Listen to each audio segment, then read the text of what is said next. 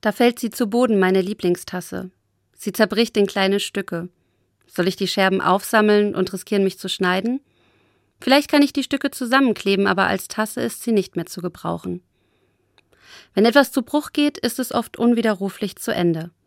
Für mich war es so, als eine langjährige Freundschaft wegen eines schlimmen Streits zerbrochen ist.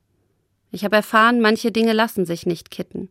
Dann ist es besser, alles aufzufegen und neu anzufangen.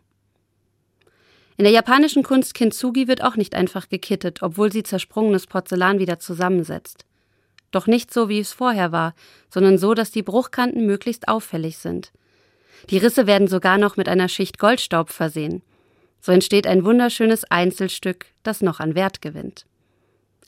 In der Bibel steht, Gott heilt die gebrochenen Herzen und verbindet offene Wunden.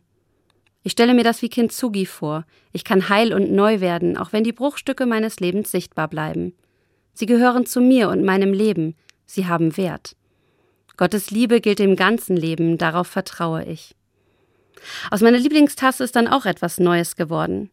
Zwar nicht mit Kintsugi, aber mit Heißkleber und einem Bilderrahmen habe ich aus den Scherben ein Mosaik gemacht. Das Bild zeigt eine Teekanne und hängt jetzt über meinem Lieblingssessel. Nicht alles, was kaputt geht, ist verloren.